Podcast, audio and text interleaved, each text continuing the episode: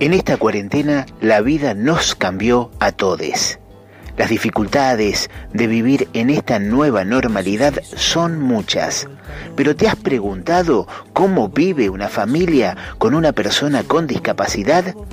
Laura nos cuenta. Una fase, digamos, la del aislamiento total, eh, donde se cortó la comunicación, donde no, no teníamos información, no teníamos, digamos, un espacio que nos eh, que fuera guiando o que o que fuera mm, eh, planteando institucionalmente ya sea a nivel provincial o a nivel nacional que nos fueran eh, guiando a las familias las primeras dos semanas o sea el aislamiento total y obligatorio y luego en el mes de abril que también que fue un mes bastante complicado donde ya ahí los chicos eh, comenzaron a manifestar, eh, eh, los chicos y las personas con discapacidad, comenzaron a manifestar distintas situaciones.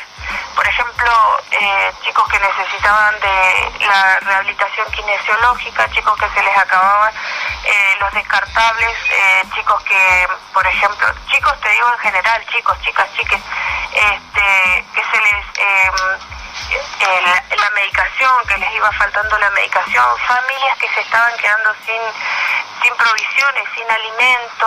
Eh, bueno, todas esas cosas eh, comenzaron a surgir. Eduardo Espinosa es un pibe que tiene discapacidad visual. Mantenía una vida organizada, se ejercitaba en un gimnasio, la escuela era su lugar en el mundo, pero su vida cambió bueno, mi vida, eh, yo antes iba a la escuela de música, a la escuela artística, antes iba al gimnasio y ahora con el tema de esto no podemos hacer nada. Eh, ¿Has podido comunicarte eh, de alguna forma con la escuela artística a través de las redes sociales? ¿Se han podido tener clases o, o, o, se ha cortado todo eso?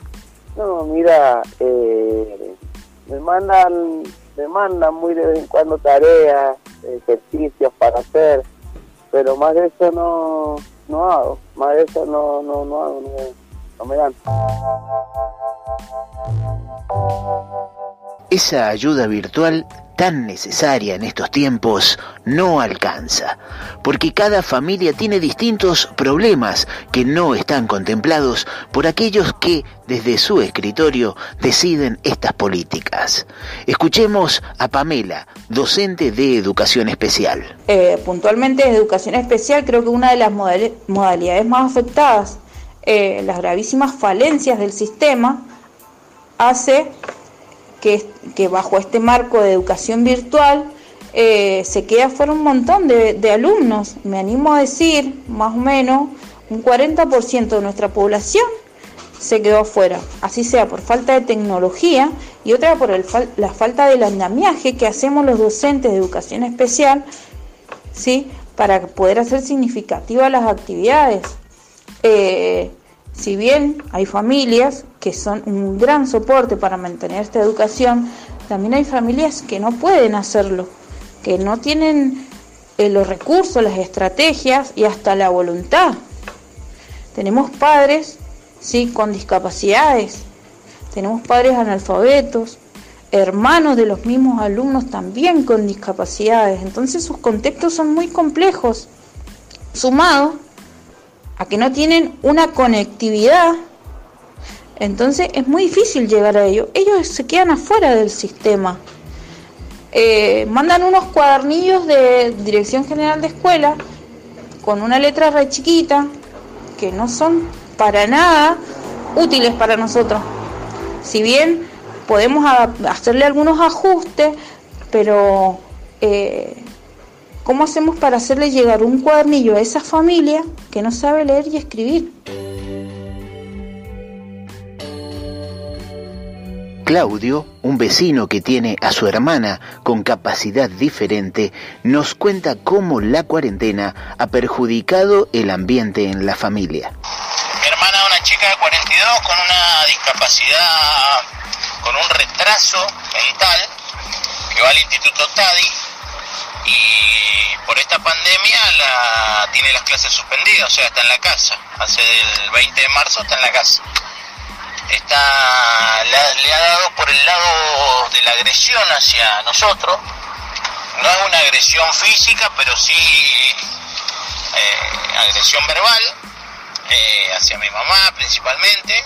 En algunos momentos del día, depende cómo se levante, depende de, varias circunstancias, ¿viste? Tiene actividades en mi casa que son las de como una ama de casa, con ciertas limitaciones por su retraso, pero hace varias cositas.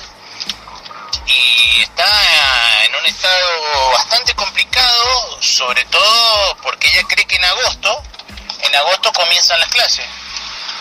Y porque escuchó en la televisión que en agosto, si todo esto iba bien, bla, bla, bla, comenzaban las clases y bueno, como vamos no van a comenzar en agosto, así que bueno, ahí vamos a tener otro problema cuando llegue agosto. Y...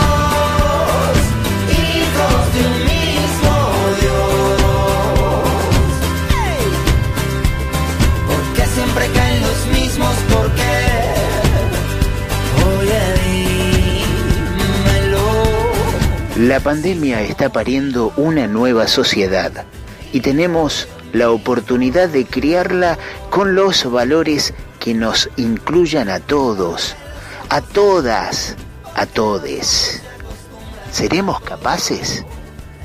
Desde Radio Comunitaria Cuyún creemos que sí.